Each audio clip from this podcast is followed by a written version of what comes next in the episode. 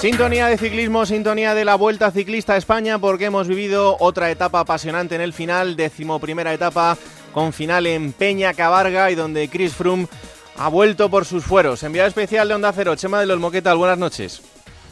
Hola, buenas noches. Bueno, pues esa subida final con emoción y con Chris Froome otra vez volviendo al lugar donde empezó todo prácticamente para él en esta Vuelta Ciclista a España. Así es, porque en el año 2011 hay que recordar que en aquella pugna que mantuvo con Cobo, él consiguió la victoria, aunque al final la vuelta fue para Cobo. Ya ayer en la rueda de prensa decía que quería ganar esta etapa, que le gustaba mucho y lo ha conseguido y yo diría que su equipo no ha trabajado lo suficiente para ese triunfo. Los que trabajaron fueron en primer lugar el Tinko para echar abajo la fuga y más tarde ya eh, subiendo Peña Cabarga los que trabajaron fueron los hombres de Movistar. Ese arrión de Chávez que parecía que iba a ganar la etapa, pero por detrás llegaron dos hombres muy fuertes, los más fuertes de esta vuelta, Nairo Quintana y Chris Froome. Ya se quedaba Alberto Contador detrás y al final prácticamente al sprint era Froome el que conseguía la victoria Quintana entraba con el mismo tiempo, perdía unos segundos eh, tanto Alejandro Valverde como también Alberto Contador, pero en definitiva se cumplió más o menos el guion de que tenía previsto en la mente el corredor eh, del Sky. Bueno, vamos a escuchar al líder, a Nairo Quintana, hablando sobre Chris Froome. Me ha ganado la etapa, eh, ha sido más rápido que yo al final. Sigo pensando que, que está fuerte, que no debemos descuidarnos y que vienen etapas bastante duras donde ahora mucha, mucho espectáculo y mucha guerra. Bueno, nosotros también tenemos estrategia, solo que debemos de, de tener cuidado porque es el rival más directo. Y este es Alberto Contador, que lo va a seguir intentando a pesar de que es consciente de sus limitaciones. Ha sido etapa normal, la verdad que bueno, ha estado a ganar, no, no, se puede aún. Yo creo que por lo menos lo que hay que hacer es intentarlo, poner ganas. Hemos puesto al equipo para que tirara, para que se jugara la victoria de etapa detrás, porque la única manera que puedes ganar es intentándolo. Sin intentarlo es imposible, entonces bueno, mi equipo ha hecho un trabajo extraordinario controlando un, una escapada de 25 corredores. Bueno, al final me han faltado fuerzas y corredores, están más fuertes que yo. Y bueno, esperemos ir mejorando y, y que llegue en esta oportunidad. Bueno, esto es lo que ha pasado, estos son los protagonistas, abrimos tiempo de análisis. Javier Ares, ¿qué tal? Buenas noches. También enviado especial, ¿eh, Raúl? Hombre, claro, por no supuesto. vas a pensar que me he quedado en Madrid. No, tú estás aquí ahí. aquí estamos en, en, la bella Santander, en claro que sí. la ruta, claro que sí. Y Esta saludo es. también a Pedro Delgado. Hola Pedro, ¿qué tal? Buenas noches. Buenas noches, hola. Bueno, pues eh, ahí está, otro final También de etapa. en la ruta, Pedro Delgado. También en la ruta, por supuesto, claro que sí. Eh, fi- final de etapa en Peña Cabarga, Javier, que no ha decepcionado. No, no, todo lo contrario, ¿no? Porque yo creo que todos sabíamos que no era un puerto con la suficiente entidad como para que hubiera muchos segundos, en un tiempo notable. Y lo que hemos venido pidiendo en las últimas jornadas previas a, a los lagos de Covadonga era precisamente eso, ¿no? Que parecía una insolencia de cara al público que los grandes equipos, las grandes figuras de la competición dejaran las fugas y que actores secundarios, y dicho sea con el mayor de los respetos, que en el cine también los secundarios tienen un gran respeto, ganasen las etapas y le quitasen la emoción que debe tener una carrera en la que en este tipo de llegadas han de comparecer los grandes. Afortunadamente parece que alguien se ha puesto las pilas y vimos ayer el trabajo de Movistar, anteayer en los lagos de Covadonga para que ganara Nairo y hemos visto hoy el trabajo de Tinkoff para que ganase o intentase ganar Alberto Contador.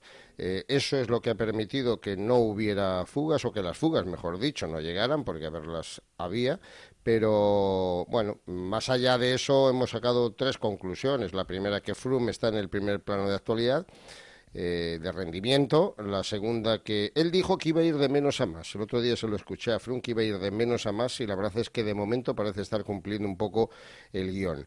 Vemos a Nairo a un nivel como para plantarle cara que ya es importante de cara al desenlace de la prueba y hemos sacado la conclusión de que Contador, que es posiblemente la más decepcionante o, o, la más desilusionante, no está al nivel de ellos, lo que no quiere decir ni mucho menos que Alberto no siga siendo un gran protagonista en la etapa, que su por su carácter combativo, agresivo, valiente, eh, pueda poner patas arriba la prueba en cualquier momento y que no esté vivo. Y con ellos Valverde, pues el rendimiento admirable al que ya, por desgracia para él, nos tiene acostumbrados. Parece que no hace nada, pero ahí está tercero en la general. Ha sido muy bonita la etapa, aunque insisto, no haya habido nada más que seis segundos de diferencia de, de Nairo y de Froome con relación a Alberto, a Valverde y a Konich pero hemos visto el espectáculo y lo que se reclama permanentemente es el espectáculo de Lagos y el mini espectáculo porque no había mucho más terreno hoy de Peña Cabarga, ojalá que sea también el prólogo de lo que nos queda por disfrutar. Mm, eh, Pedro, eh, hay camino por delante, pero lo que está claro es que Chris Froome va a poner eh, las cosas muy complicadas a, Nairo, tiene todavía esos 54 segundos que, recuperar,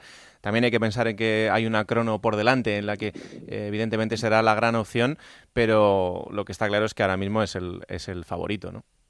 Sobre todo porque hay que recordar a, todos los oyentes que al final de la vuelta hay una contrarreloj larga y en ese terreno pues el británico es muy superior a Nairo Quintana y es por lo tanto que el, colombiano tiene que atacar un día sí y otro también siempre y cuando el terreno se empina para arriba, sobre todo para probarlo, para tratar de distanciarle más. Hoy no lo ha logrado y hemos vivido, yo creo, unos momentos muy intensos, ¿no? En ese toma y daca entre eh, Nairo Chris, Chris Nairo y yo creo que eso ha sido muy apasionante, ¿no? La lástima, pues como, como español, ver ahí un poquito fuera de juego tanto a Alejandro Valverde como a Alberto Contador, que están ahí cerca, pero no tienen el nivel ahora mismo para estar a su altura. Pero yo creo que va a ser un, un bonito pulso en todos los finales de montaña o etapas de montaña que va a haber en esta Vuelta a España, porque uno, ante la necesidad de distanciar, el otro, ah, buscando que no se le escape demasiado el colombiano, pues eh, en, en, esa lucha, yo creo, refriega del máximo nivel deportivo internacional, pues vamos a vivir etapas realmente todos los días eh, con un duelo a muerte y a ver quién es el más fuerte, quién es el más resistente a lo largo de, lo que queda todavía de carrera. Mm, eh, Pedro, lo de contador es ya más corazón que piernas, ¿tú crees? Corazón, pero yo creo que hay que realmente lo tiene difícil, pero no imposible, pero lo tiene difícil, pero no por eso y, en ese aspecto como lo ha comentado hoy, hoy lo que ha hecho su equipo no tenía ninguna lógica, o sea, eh, en este deporte de, números, de, cálculos, no tenía lógica porque posiblemente eh, incluso el colombiano Esteban Chávez que ha atacado o su compañero Simon Yates podían ser mejores que, a lo mejor que el equipo 5 por Alberto Contador. Era lógico que trabajas en otro equipo. Pero bueno, eh, lo, que tiene, lo bueno que tiene Alberto que es inconformista. Él lo prueba. Sabe que muchas veces son esfuerzos inútiles, pero es verdad que es, esa vuelta a España que ganó en Fuente D, cuando también lo tenía todo perdido, le dio buen resultado y es la confianza y es lo que le hace letal a Alberto respecto a sus adversarios. Él está fuera de carrera, pero no está tanto como para relajarse, ¿no?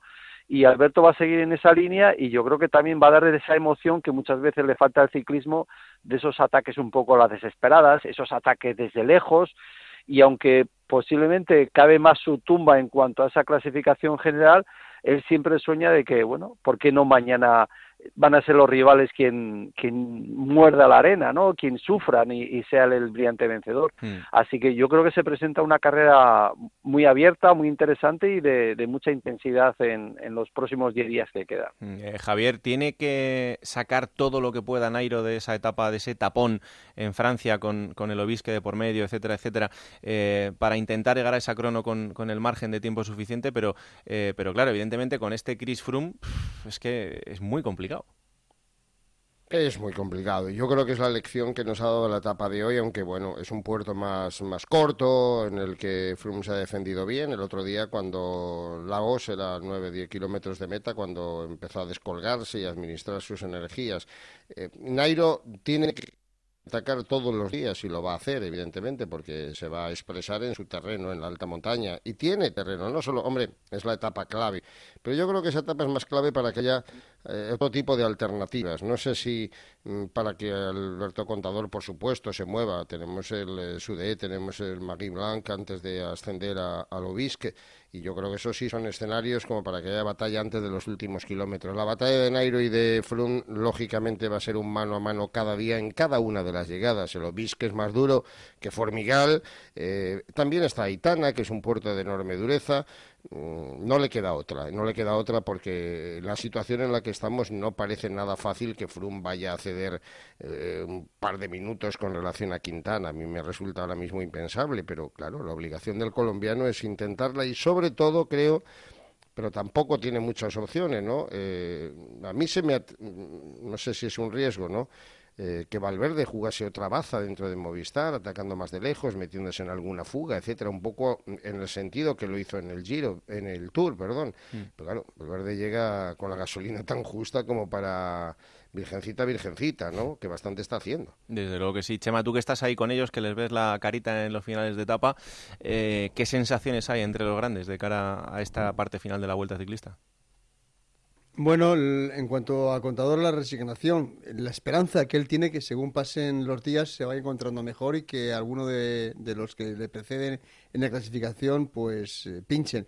Y en cuanto a Alejandro Valverde, está súper satisfecho porque su rendimiento esta temporada está siendo excepcional. Es la tercera grande que disputa y como dice él, las, piernas le, están respondiendo y está muy contento de ese tercer puesto y del trabajo que está haciendo para su compañero Nairo Quintana.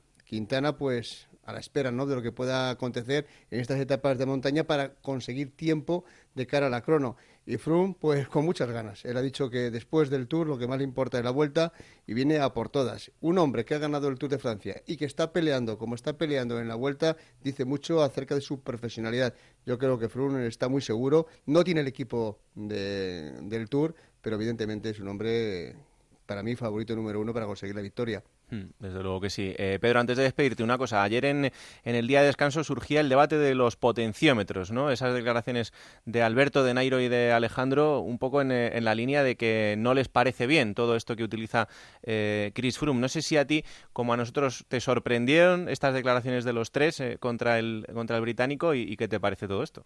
No, yo, yo no creo que fuese unas declaraciones contra el británico, ¿no? Porque todos lo usan, o sea, Alberto Contador y Nairo Quintana usan también el potenciómetro. Lo único que da la sensación que el, británico sí que está como muy pendiente, pero creo que es más su estilo y que es un apoyo de trabajo y sobre todo con un corredor que tiene mucha potencia y entonces prefiere antes de entrar en crisis o buscar esa crisis eh, aguantar un poco antes de hacer esa aceleración. Pero en ese aspecto eh, las declaraciones que decían que bueno que es una lástima eh, porque restan un poquito de espectáculo pero bueno yo no creo que estén en contra porque ellos mismos lo, lo usan no pero sí que a lo mejor eh, se planteaban el, el por qué no a lo mejor en carrera privada de ese bueno de ese artefacto no que realmente lo que mide es el nivel de rendimiento del ciclista a nivel personal no y entonces él puede decir si yo puedo yo sé que a a X vatios, a X nivel de esfuerzo puedo aguantar 10 minutos, pues estás en esos 10 minutos ya, o, o, 20 minutos, y entonces lo que tratan es a lo mejor privarlo y que sea todo más por sensaciones. Hmm. Pero vamos, insisto, creo que para nada era contra Chris Froome, sino simplemente dejaban ahí un, una reflexión de cara a, poder vivir un ciclismo más espectacular, ¿no? Y, y, poco más. Yo no creo que ayude mucho muchas veces porque al final el que es bueno es bueno y se apoye en algo o no, simplemente ayuda a tener referencias, pero el nivel máximo de Chris Froome está muy por encima del otro, o sea, se seguiría mostrando. Simplemente a lo mejor el único problema es que en la parte final de las etapas o podría pasar alguna crisis que él eh, con las, esas sensaciones no haya eh, evaluado bien y le pueda venir la, la, crisis, pero la diferencia la seguiría marcando igual. Hmm, desde luego que sí. Bueno, pues seguiremos buscando a ver si aparece la crisis del británico y somos capaces de meterle mano. ¿Te está tratando bien esta gente, Pedro, Javier y Chema ahí en los finales de etapa? Sí, sí, sí, sí, no, no me castigan mucho, me están dejando que respire, que firme muchos autógrafos. Bueno, así me gusta. dejamos ir a rueda, que va bien. Un abrazo fuerte, Pedro, muchas gracias. Venga, hasta Un placer. Eh, Javier, nada, que seguimos en la ruta. Sí, hombre, mañana nos vamos a Bilbao. Tenemos una tapita con llegada al vivero. Antes eh, hay que dar una vueltecita por Bilbao y hay que subir dos veces el puerto del vivero de segunda categoría. Es de esas etapas en las que teóricamente nada ha de ocurrir y lo normal es que sí se consienta algún tipo de fuga, pero cuidadito, porque yo creo que la gente que no tiene opciones para la victoria final eh, se va a tener que mover en este tipo de recorridos. No se puede esperar a los grandes puertos, porque los grandes puertos ya hemos visto de sobra quiénes son los, los más poderosos y los que al final terminan jugándose la victoria. Pues nada, mañana lo contamos. Chema, ¿algo más? No, nada más, que la general no ha subido muchos cambios, unos segundos tan solo, y que ahí sigue comandada por un colombiano como el Nairo Quintana, con eh, Fruna a 5.24 segundos, Valverde a 1.05, Chávez a 2.34 y Contador ya a 3.08. A las 4 de la tarde, aplicaciones móviles, página web, el final de etapa en Julia en la Onda, 8 y media en la Brújula, por la noche en el primer toque, como todos los días, ahí estamos, en la ruta. Gracias, un abrazo fuerte a los dos. Hasta mañana. Adiós.